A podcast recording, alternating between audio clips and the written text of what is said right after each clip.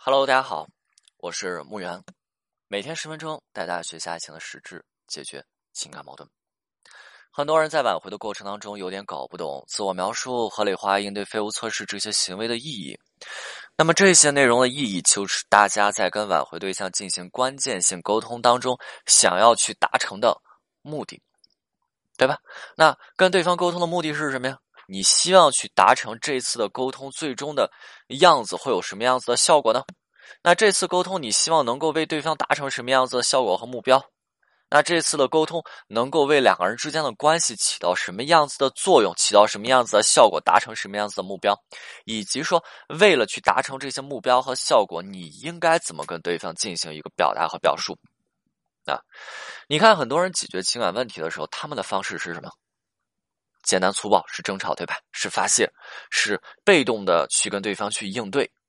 但是如果我们能够在跟对方进行沟通，在进行关键性对话的时候，再去应对对方给我们抛出来的废物测试，在我们进行合理化去应对，在进行自我描述，跟对方去抒情表达的过程当中，我们能够去时刻牢记我们所想要达成的效果和目标之后，是不是很多人的理性就可以回归了呢？就不再像之前那么情绪化。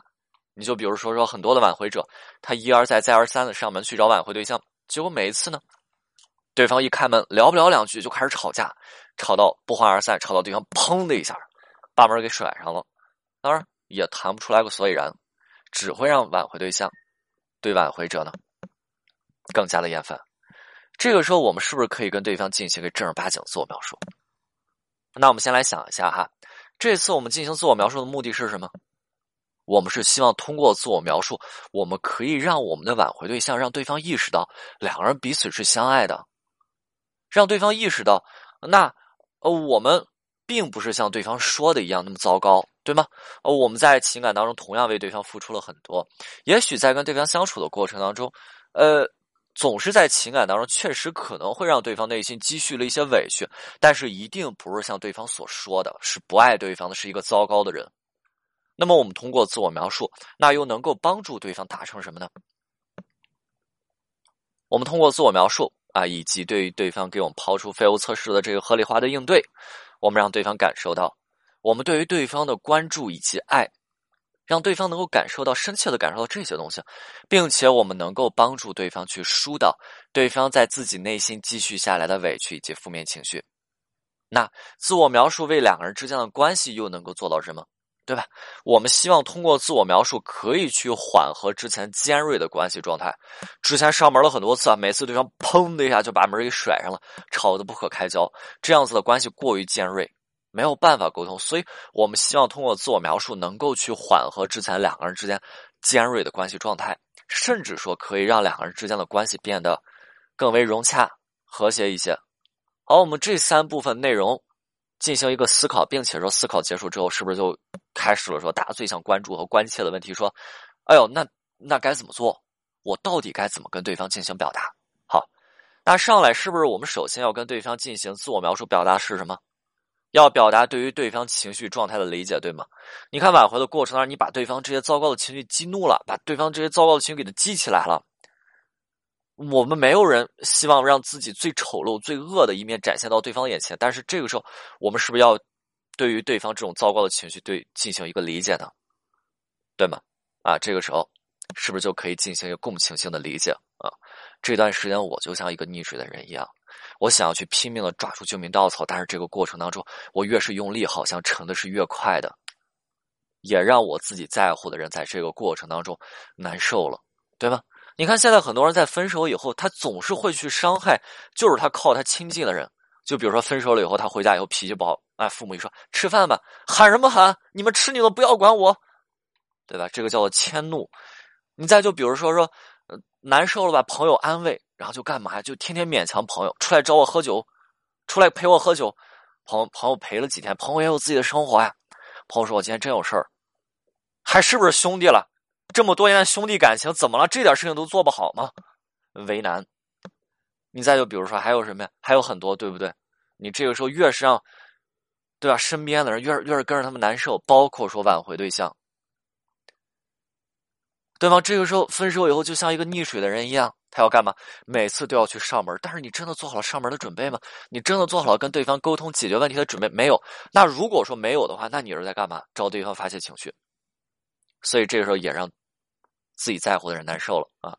这个时候这样子的表达，对于对方情绪来源进行一个解析。你看对方为什么烦躁？明白了吧？来源进行了一个解析，以及说我们现在表达了我们能够直面问题。再加上这么一个共情性的表达，是不是可以直接让我们自身相对稳定的状态就开始展示到了对方的眼前？相对于之前的糟糕的情绪化的表现，稳定的状态、良性的状态，哈，我们的稳定良性的状态才能够让对方从内心长舒一口气。很多人问我说：“老师啊，为什么对方不愿意跟我沟通？为什么？因为你的状态不稳定啊，因为你的状态不是良性的状态，以一个不稳定的。”啊，和一个不良性的人进行沟通的话，那么最终只会让他自己、让挽回对象自己更加的生气和愤怒，仅此而已。没有人希望让自己状态一直持续性的不好吧？既然跟你接触，就会让对方情绪状态一直持续性的不佳。那为什么要跟你好好交流呢？就算对方跟你好好交流，你能够跟对方好好交流吗？对方跟你说我们已经分手了，然后你啪的一下就愤怒了，怎么可能？你不要这么去想，你再给我一次机会好不好？对吧？对方这时候。手一拍额头，哎呀，你不要整天这个样子，好累呀，对吧？啊，那这个时候，你看这个人终于不是来上门闹腾和折腾了，而且这个时候对方因为曾经我们带去的负面情绪，当然他未必能够很好的去把控住情绪。对方一开门啊，你怎么又来了？我们这时候自我描述当中的一句话，哎呀，你不要说你不来找我，不来打扰我，就是对我最大的恩赐了，你帮帮我好吗？别来了。啊，他会有一种被害和怀疑的状态，再加上说分手之后被你的折腾啊，我们之后也会去讲到说，当对方情绪状态并不稳定，我们该怎么去应对对方抛出来的废物测试？这里提醒大家一句：挽回的时候一定不要被对方所带领，一定不要被对方所决定。这个能明白吗？无数的案例经验告诉我们，挽回的过程被对方所决定和被对方所带领的挽回者，他们通通在挽回当中是失败了。那最后再提醒大家一件事情啊，在进行自我描述、在应对非欧测试的时候，你要时刻去牢记沟通的意义，对吧？为什么很多人去见对方去做合理化、去进行自我描述会失败呢？你看，很多人谈了一半然后他砰的一下又跟对方吵起来了。还有的人一开始准备了很多东西，结果面对对方的时候，直接记不得要跟对方说什么，或者说直接被对方去变的是哑口无言。为什么？因为就在那一刻，他已经忘记了过来进行这些内容的意义是什么。就在那一刻，对吧？如果他是生气的，他只会去讲：“你凭什么这么说我？”然后呢，要跟对方去反击。你或者在那一刻他是沉默的，他会去讲：“哎，你说的这么正确，我确实就是这么糟糕。”他要默认下来了。这个时候，弱小的自我要么是反击，要么是退缩。这个时候，有效的挽回行为被怎么样？被中断掉了。最后，是不是通过情绪性的表达进行了回应？啊，生气、发怒，然后还有沉默，是不是一种情绪性的应对呢？对吗？发怒是不是也是情绪性的回应？对吧？明白了吗？明白了吗？这就是我们在挽回过程当中进行自我描述、进行合理化应对废物测试等等等等。